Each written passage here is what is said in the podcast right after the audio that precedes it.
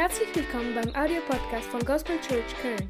Wir wünschen in den nächsten Minuten eine spannende Begegnung mit Gott. Wenn du Fragen hast oder den Podcast finanziell unterstützen möchtest, dann schreib uns an gospelchurchköln at gmail.com. Wir wünschen dir nun viel Spaß und eine gute Unterhaltung.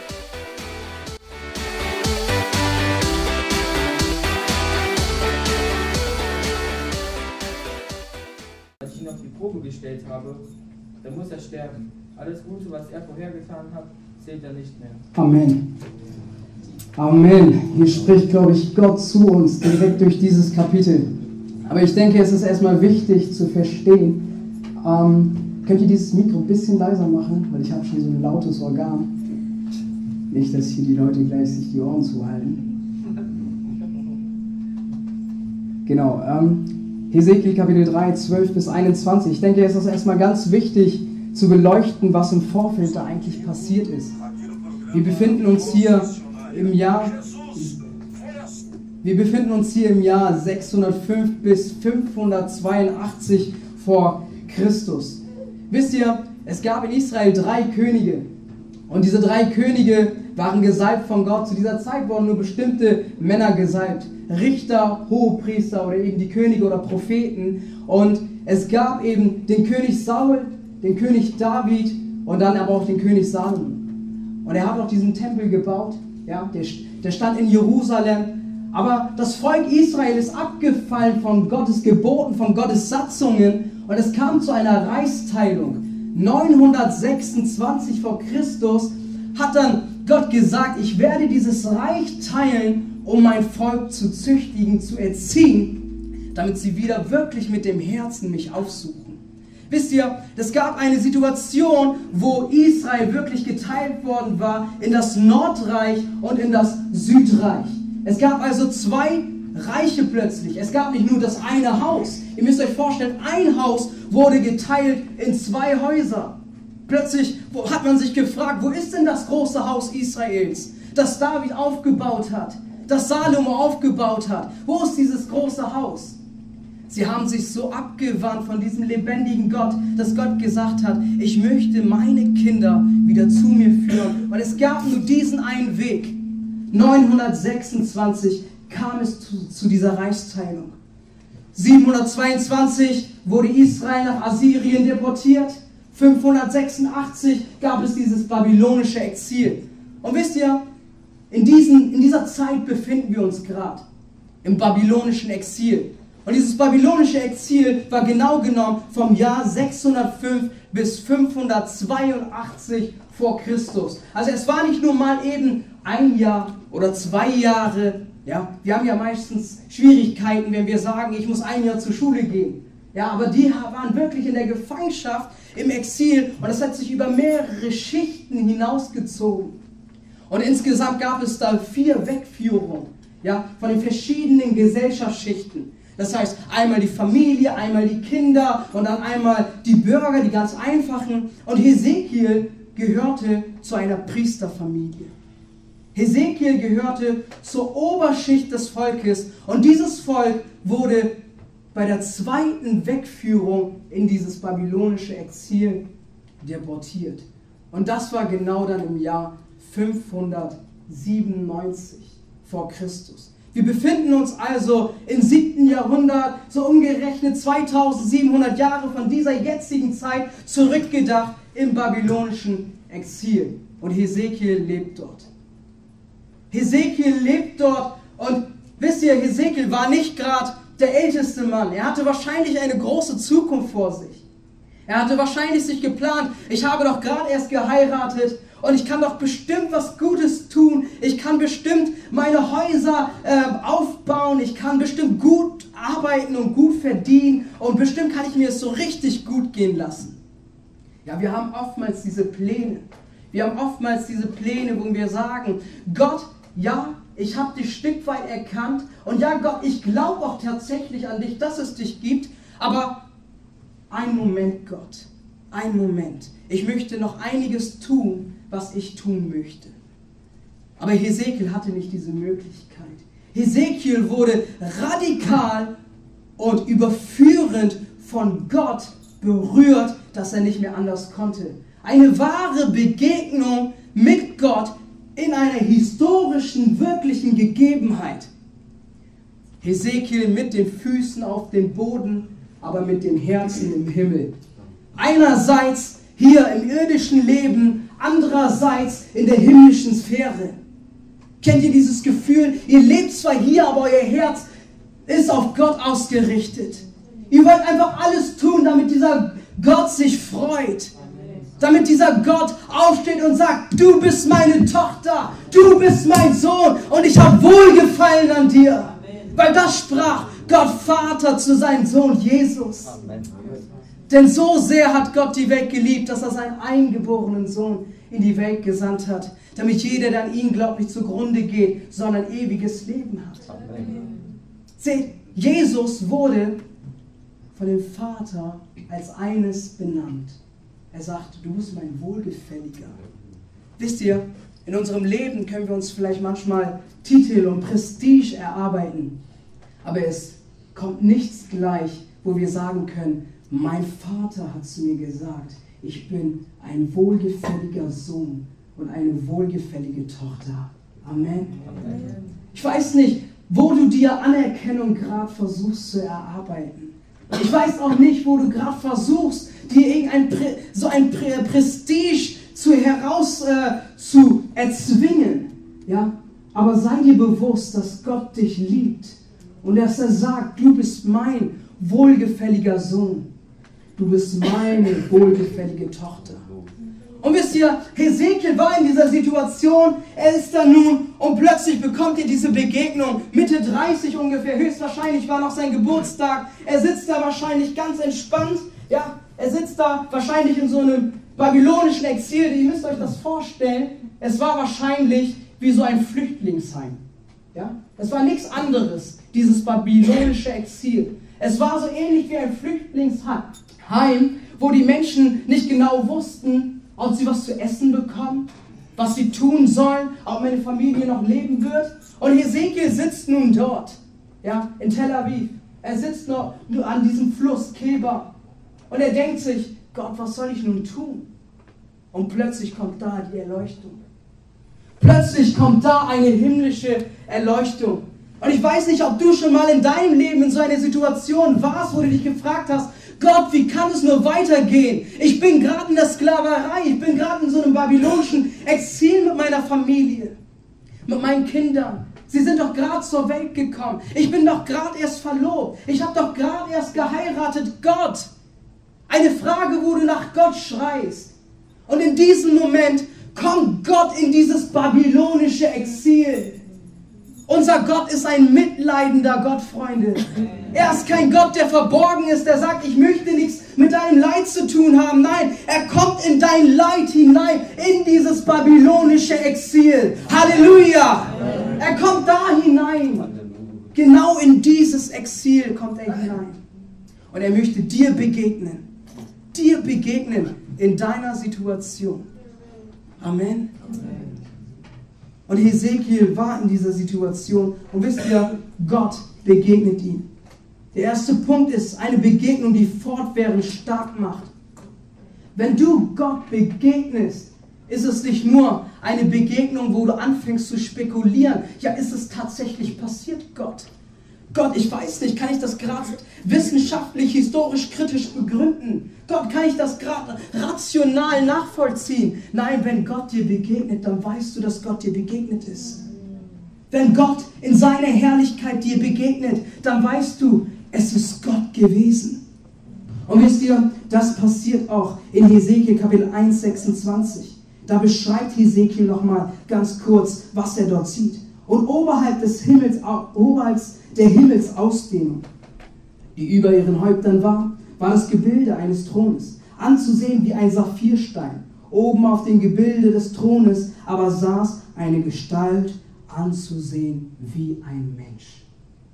Wie ein Mensch. Kommt uns das nicht ein bisschen bekannt vor? Kommt uns das nicht ein bisschen bekannt vor? Wisst ihr, Hesekiel hatte diese Vision von Christus gehabt, ehe er 600 Jahre danach Mensch geworden ist. Es offenbart hier Gottes Fleischwerdung in Christus. Es offenbart hier Gottes Herrlichkeit. Im Anfang war das Wort und das Wort war bei Gott und das Wort war Gott.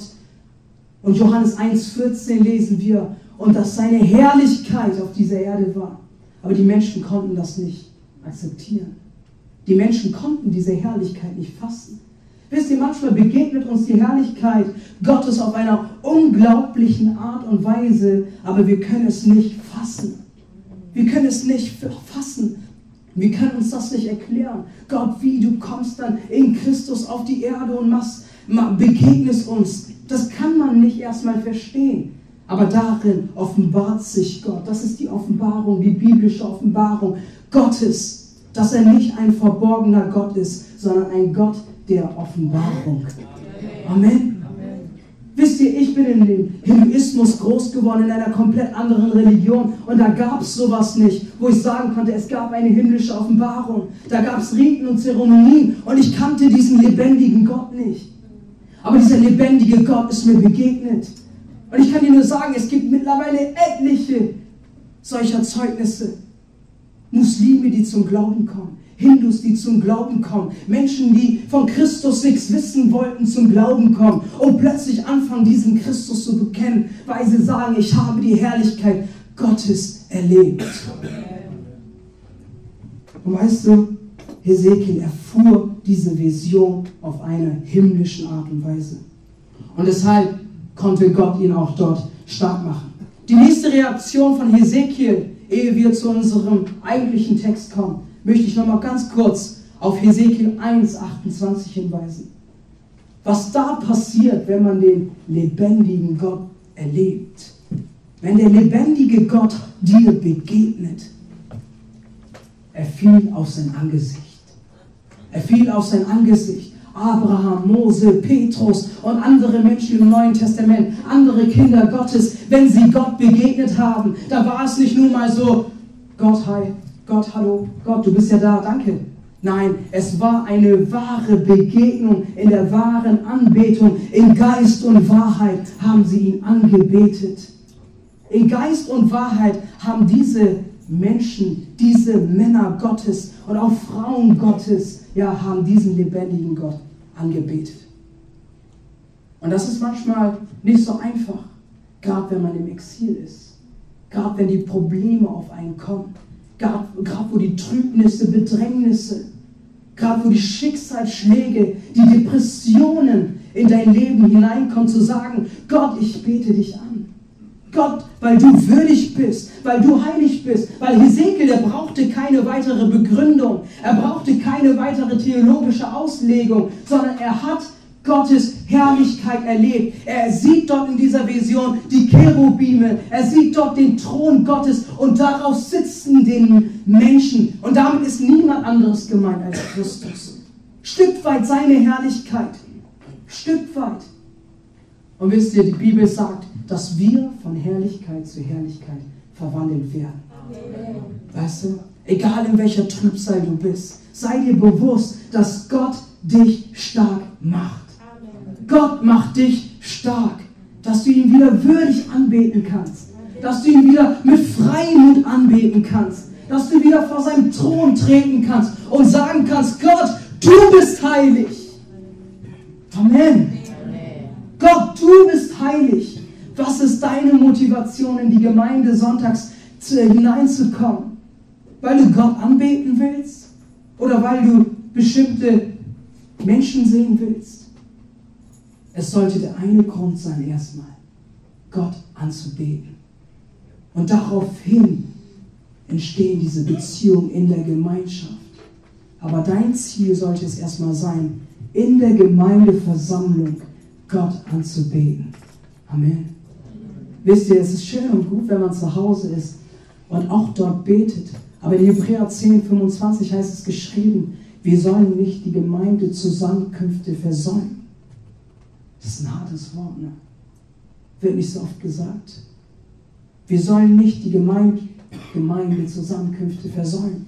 Das heißt, es liegt eine besondere Herrlichkeit und Kraft, wenn Kinder Gottes zusammenkommen und Gott wirklich mit Geist und Wahrheit anbeten. Wisst ihr, da lagert sich die Wolke der Herrlichkeit über die Gemeinde.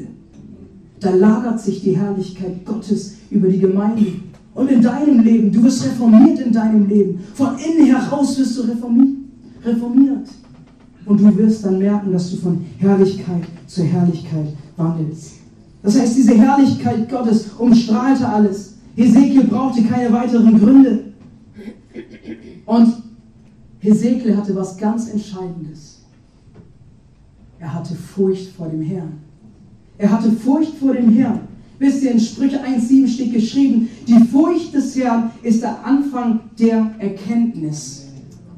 Zu sehen, okay, Gott, ich habe Respekt, dass du da bist. Ich weiß, dass du da bist. Gott, ich weiß, dass du da bist und dass du in einem Nun mein Leben ein Ende setzen kannst. Ich habe Furcht vor dir. Aber das heißt nicht, dass du Angst hast vor Gott und jedes Mal sagst, Gott, ich zittere so. Nein, die vollkommene Liebe treibt die Furcht aus.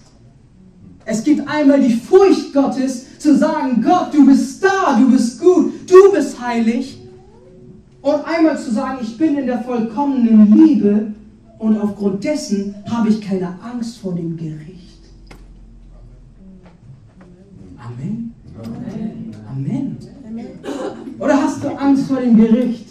Ihr braucht keine Angst vor dem Gericht zu haben, wenn ihr in der Liebe Gottes verwurzelt seid. Wenn ihr mit Christus verbunden seid. Und Hesekiel hatte diese Botschaft zu den Menschen, die nicht mit Gott verbunden waren. Versteht ihr diesen Kontrast? Hesekiel war ein Mann, dessen Name schon viel aussagte. Gott macht stark. Ja? Gott macht stark. Und Gott sagt auch, ich habe deine Stirn hart gemacht. Was soll das denn jetzt heißen? Soll er den Leuten eine Kopfnuss geben? Oder? Ja, ich habe deine Stirn hart gemacht. Nein, stirnhart gemacht heißt, dass er seinen Widersachern aufrichtig begegnen kann. In einer Zeit der Bedrängnis, in einer Zeit der Drangsal kann er seinen Feinden begegnen in Freimut und in der Demut, weil er weiß, Gott hat mir diesen Auftrag gegeben und er ist auch derjenige, der mich befähigen wird. Er hat mir den Auftrag gegeben, also wird er den durch mich auch ausführen. Das war Hesekiels Zuversicht. Wow. Mit was für einer Zuversicht dienen wir heute Gott? Mit was für einer Zuversicht dienen wir heute Gott? Das ist eine Frage, die wir uns vielleicht stellen sollen. Hesekiel erlebt hier in diesem Text, in Kapitel 3, ja, eine Vertiefung seiner Berufung in der irdischen Wirklichkeit und auch in der himmlischen Wirklichkeit. Und wisst ihr, das Wort für Herrlichkeit heißt im Hebräischen auch Shekinah. Sag mal zu deinem Nachbarn, Shekinah. Shekinah. Amen. Ich merke schon, hier werden die Nächsten ihre Kinder Shekinah nennen. Shekinah heißt also Herrlichkeit. Und in Vers 17 lesen wir diese Vertiefung seiner Berufung. Menschensohn, ich habe dich zum Wächter gesetzt für das Haus Israel. Wenn du aus meinem Mund ein Wort gehört hast, so sollst du sie in meinem Auftrag warnen. Warnen soll Hesekiel hier. Gott macht ihn aber davor erstmal stark. Gott macht ihn davor erstmal stark, damit er zu diesen Menschen geht. Das heißt, vielleicht bist du in deiner Familie und du bist der Einzige, der sagt, ich bin gläubig an Christus und du hast gerade Menschenfurcht vor deinem Vater. Du hast vielleicht Menschenfurcht vor deiner Mutter. Ich kann mich gut daran zurückerinnern, wie ich Menschenfurcht vor meinem leiblichen Vater hatte. Ich habe Gott erleben dürfen und mein Papa ist jemand, der total streng im Hinduismus verwurzelt ist und ich habe keinen Mund, ich habe kein Wort herausbekommen, zu sagen, Jesus lebt, Jesus ist gut. Ja, da war ich mit wackeligen Knien, wenn mein Vater da war. Ja, und da habe ich gesagt, Gott, du musst mir die Stärke geben. Gott, gib mir Kraft. Denn da, wo die Liebe ist, da ist keine Furcht. Denn da, wo die vollkommene Liebe ist, da ist keine Furcht. Das heißt, Gott befähigt dich durch seine Liebe. Gott befähigt dich durch seine Liebe, dass er dir begegnen will durch seine Liebe. Und wir kommen noch dazu. Wo offenbart sich die Liebe Gottes für jeden Einzelnen? Ja, die kommt auf jeden Fall noch dazu. Aber jetzt ist erstmal die Frage, was macht hier Hesekiel? Er kriegt diesen Auftrag, er hört dieses Wort von Gott und geht auch sofort los. Er bekommt diesen Auftrag, ein Wächter zu sein. Was macht ein Wächter? So ein Wächteramt. Hesekiel ist ein Wächter. Was macht so ein Wächter? Pass auf. Komm, lass mal ein bisschen was hören. Ich will immer, dass ihr ein bisschen mit ihr redet, ja? Er schützt doch Personen. Er schützt. Ja, was noch? Wacht, jawohl. Schlafen? Nicht schlafen. Nicht schlafen, das schon. Gut, nicht schlafen. Also ein Wächter zum Beispiel auf dem Schiff, ja. Früher war es üblich, dass man auf dieser Schifffahrt Wächter hatte. Und da gab es auch andere Schiffe. Ja, man sagte immer so, die Piraten kommen. Ja. Da gab es natürlich auch Feinde. Und da musste natürlich ein Wächter sein, der alles im Blick hatte und sagte dem, äh, äh, dem Steuernden, da sind Feinde. Passt bitte auf, wir müssen eine andere Route einschlagen. Wir müssen einen anderen Weg einschlagen, damit wir nicht direkt auf Konfrontationsebene geraten. Ja? Das war zum Beispiel die Aufgabe eines Wächters. Er hat auch für den Schutz anderer gesorgt. Er war auch oft auf der Stadtmauer und hat schon von weitem die Feinde gesichtet. Das heißt, er hatte einen vorausschauenden Blick. Das tut ein Wächter. Was sagte Jesus zu uns? Seid wachsam und betet. Ja, bitte. Ganz wichtig. Vertauscht dieses Wächteramt nicht mit den Zeugen Jehovas. Das ist auch ganz wichtig. Okay? Dieses Wächteramt hat nichts mit dem Wachtum zu tun. Und Gott liebt alle. Gott liebt alle. Ja, sei es Hindus, sei es Zeugen Jehovas, sei es Muslime. Ja, wenn du heute ganz neu bist und hast noch nie gehört, dass Gott dich liebt, dann freue ich mich ganz besonders, dass du hier bist. Gott liebt dich bedingungslos. Und er möchte dir begegnen. Er möchte dir begegnen in seiner Herrlichkeit. Und dieser Wächter soll nun losziehen, um die Gottlosen, die von Gott nichts mehr wissen wollten, zu warnen. Hesekiel bekommt diesen Amt und damit aber gleichzeitig eine große Verantwortung. Und eine große Verantwortung hat jeder von uns in unserem Leben. Sei es auf der Arbeitsstelle, sei es vielleicht hier gerade in der Gemeinde in bestimmten Dienstbereichen, im Lobpreis oder gerade an der Technik. Ja? Es gibt verschiedene Bereiche, wo wir Verantwortung innerhalb der Gesellschaft übernehmen. Und jeder Mensch muss auf seine Art und Weise irgendwann, irgendwie, irgendwo Verantwortung übernehmen. Und Hesekiel bekommt hier eine Verantwortung, die er gegenüber Gott verantworten muss. Wow, das ist ein bisschen hart. Das ist vielleicht ein bisschen strenger. Ja?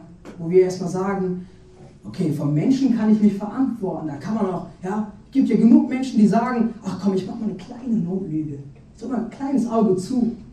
Da muss man sich dann vielleicht nicht verantworten. Aber wir als Christen sollen nicht lügen. Ja?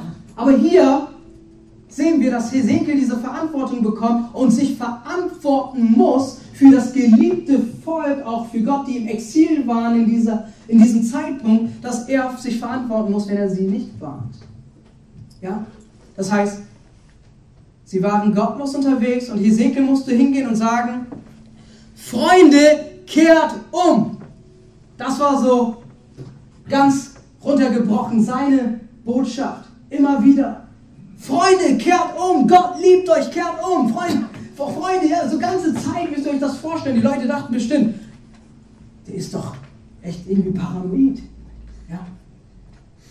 Und wisst ihr, dann gab es diese Zeit, wo Gott gesagt hat, sieben Jahre Hesekiel sollst du jetzt erstmal stumm sein. Ja? Sieben Jahre sollst du erstmal nicht reden.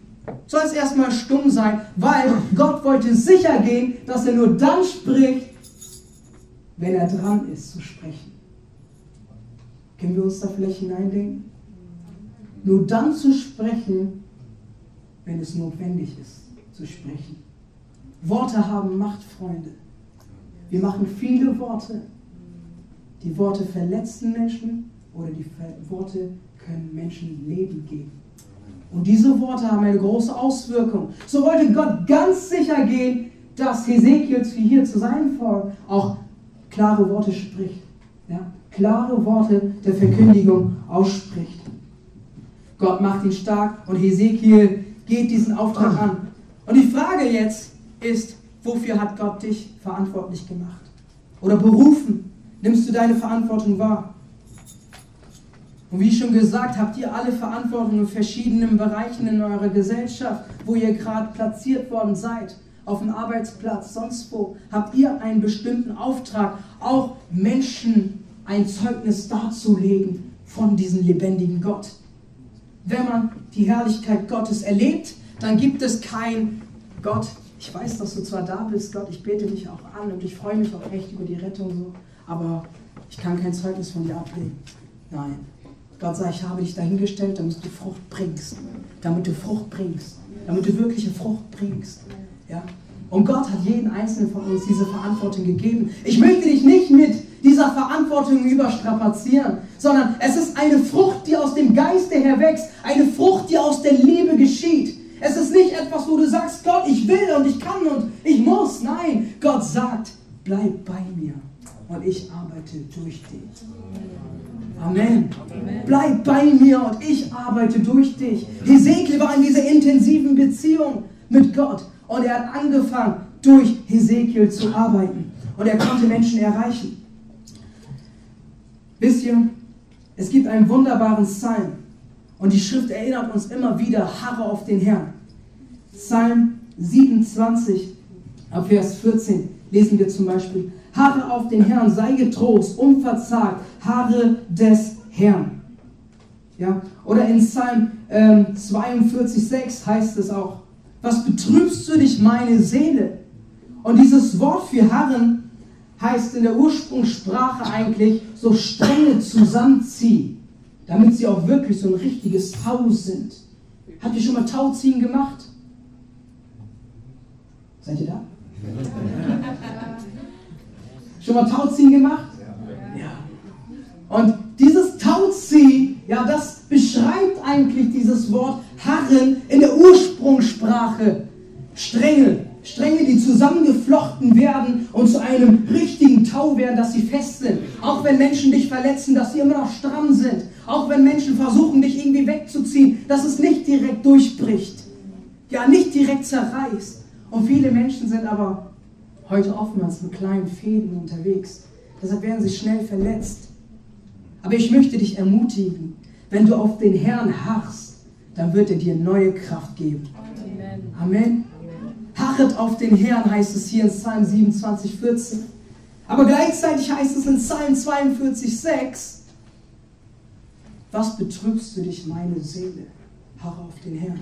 So, da muss irgendwas passiert sein, oder? Man spricht ja auch nicht einfach ganz so, weil einem langweilig ist, so ganz plötzlich so, was betrübst du dich, meine Seele? Macht man nicht. Da muss irgendwas passiert sein in diesem Kontext. Wisst ihr, und dieser Psalm 42, 6, der wurde im babylonischen Exil geschrieben, nirgendwo anders. Nirgendwo anders wurde dieser Psalm geschrieben. Sie waren im Exil und sie sagen, was betrübst du dich, meine Seele? Sie beschreiben ihre Not und sagen dennoch, harre auf den Herrn. Und sagen dennoch, harre auf den Herrn. Wow. Vielleicht bist du gerade in so einem seelischen Zustand und du fragst, deine Familienmitglieder und du fragst deine Freunde und du rennst überall hin. Aber heute möchte ich dich daran erinnern. Gottes Geist möchte dich daran erinnern. Sei unverzagt, harre auf den Herrn. Und du wirst neue Kraft empfangen. Und wenn die Kraft von Gott kommt, dann ist es eine Kraft, die dich befähigt. Es ist nicht nur eine Kraft, die dich zum Stehen bringt, sondern es ist eine Kraft, die dich emporhebt wie sie Hesekiel emporgehoben hat in die himmlische Sphäre. Das heißt, du wirst einen geistlichen Durchblick haben und keine geistliche Vernebelung. Wow. Harre auf den Herrn. Wisst ihr, und diese Sänger, die das gesungen haben, die Psalmen wurden ja oftmals gesungen. Und das war in Psalm 42,6 nichts anderes als die Leviten. Und sie waren meistens im Tempel. Ja, sie waren so die Vorsteher des Tempels. Und dort sind das die Menschen aus dem Geschlecht Koras. Und das war so ein Sängergeschlecht, Die konnten alle so gut singen wie die Leute hier. Die waren richtig gut.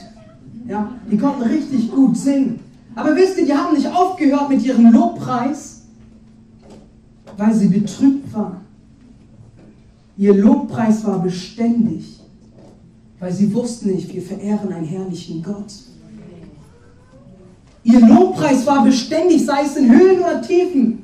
Ihr Lobpreis war beständig gegenüber diesem herrlichen Gott. Das heißt, sie haben ihre Berufung nicht abhängig gemacht von ihrem emotionalen Zustand, sondern sie waren sich ihrer Identität bewusst, wen sie dort anbeten.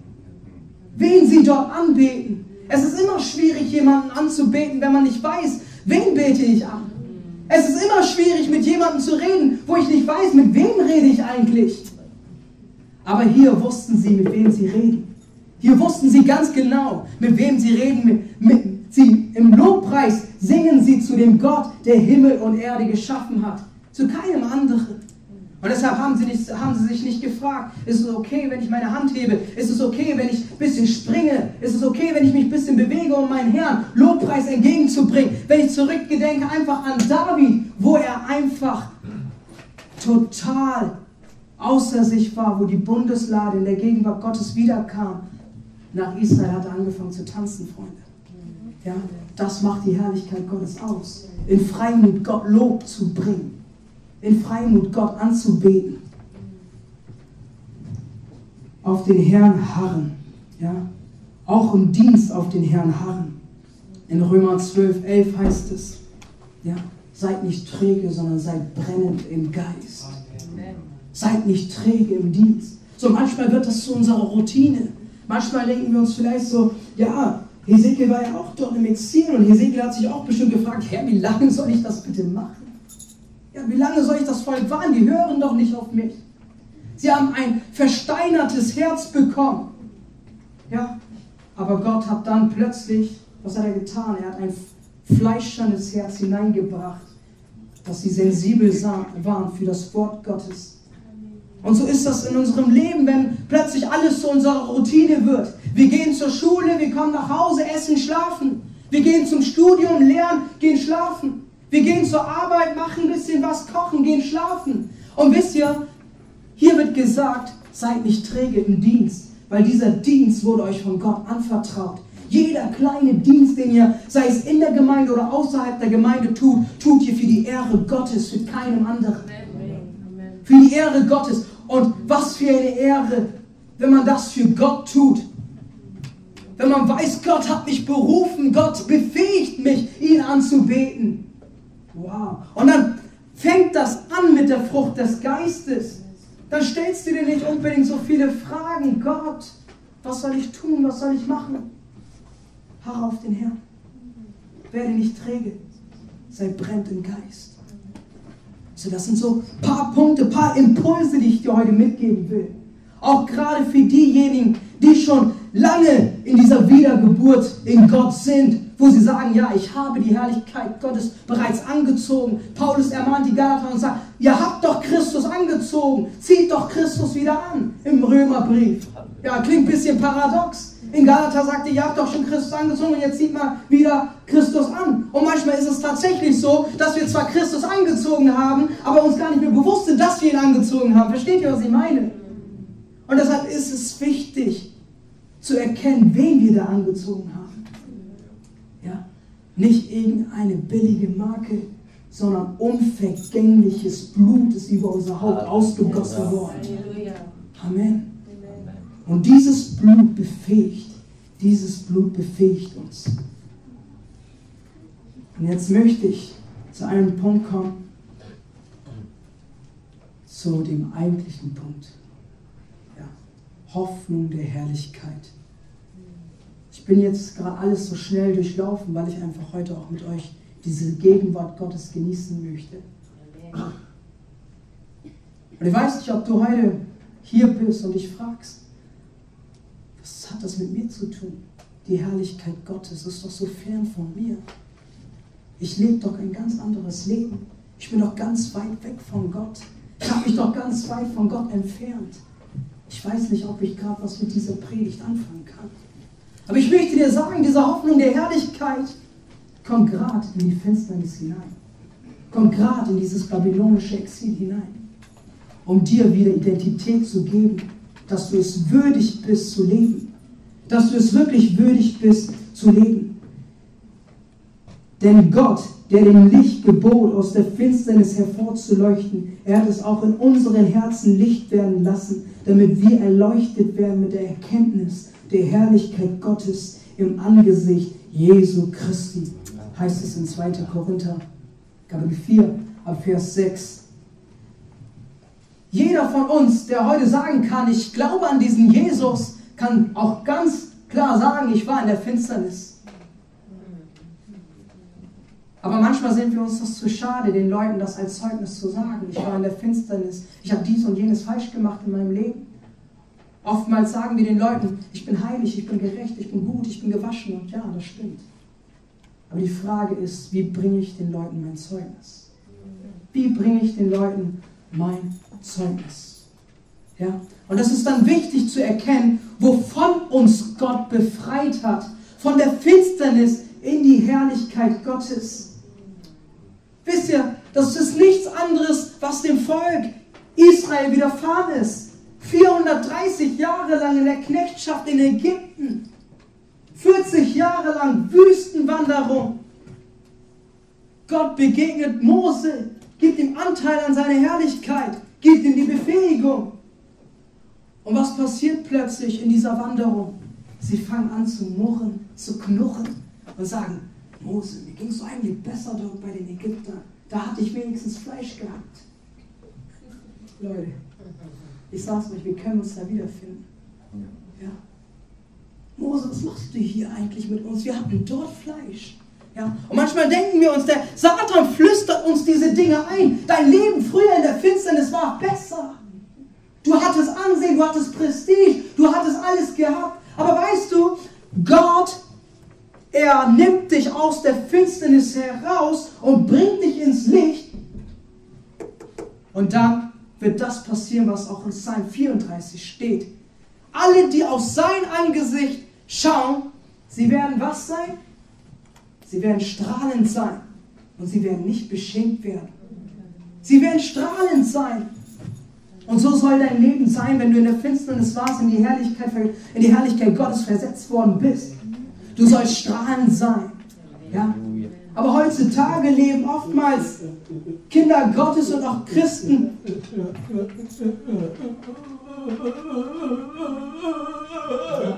Oftmals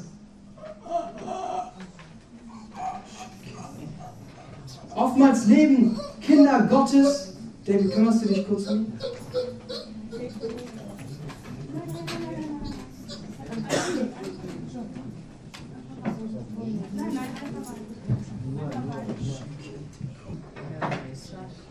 So, haltet es.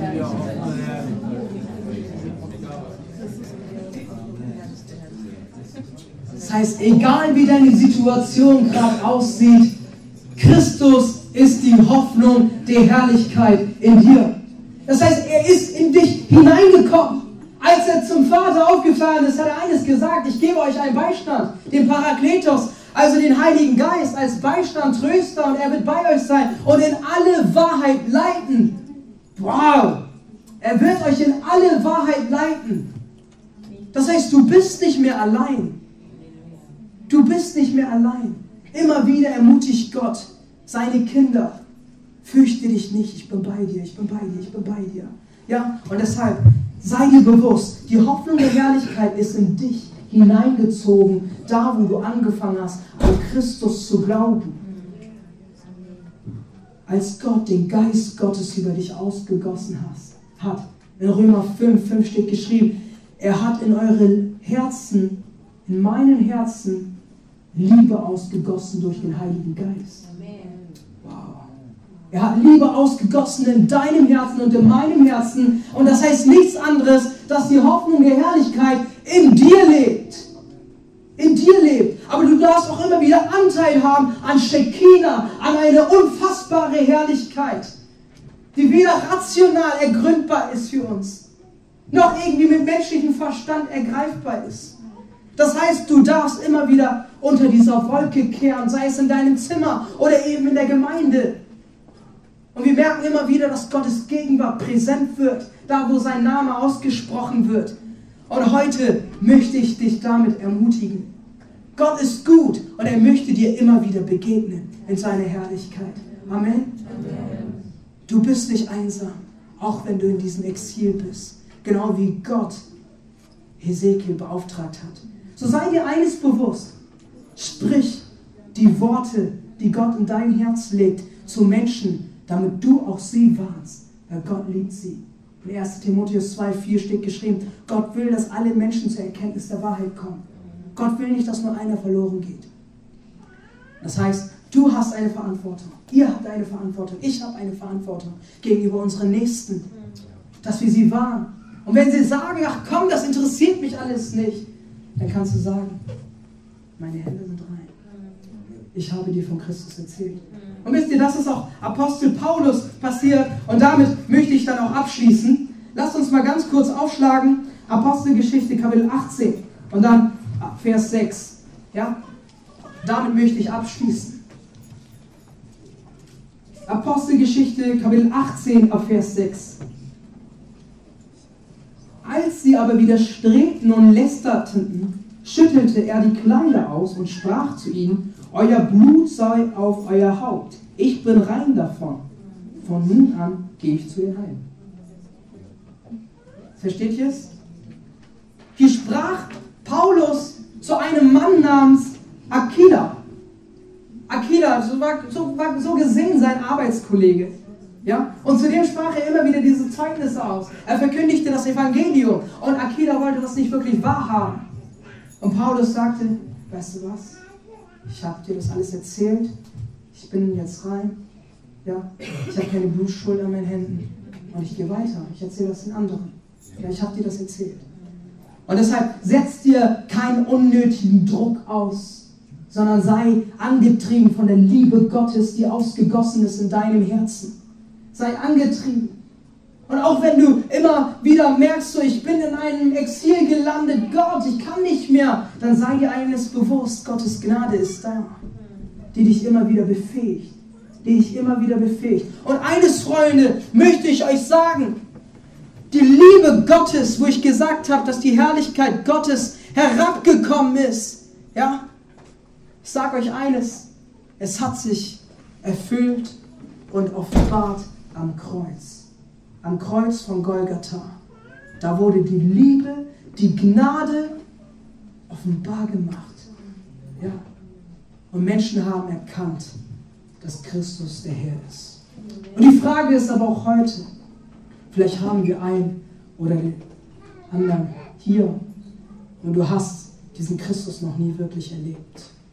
Und du fragst dich, wie kann ich diesen Gott erleben? Wie kann ich Shekinah erleben? Wie kann ich wirklich die Gegenwart Gottes erleben? Wie kann ich diese gegenwärtige Liebe beständig erleben? Und du fragst dich das, dann möchte ich dir sagen, Gott ist hier.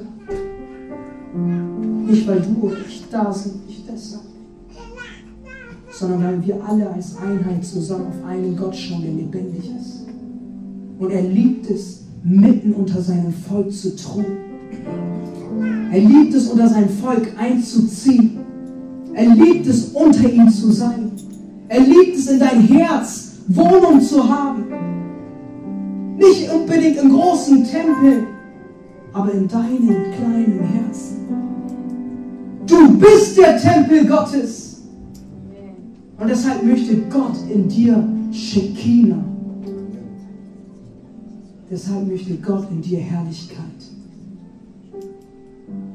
Und wenn du sagst, ich habe das noch nie erlebt und ich möchte brennend im Geist sein, manchmal ist das so in unserem Leben. Wir haben den Geist Gottes, aber wir haben ihn zurückgedrängt. Und er befindet sich. Wir hoffen, dass dir die Predigt weitergeholfen hat.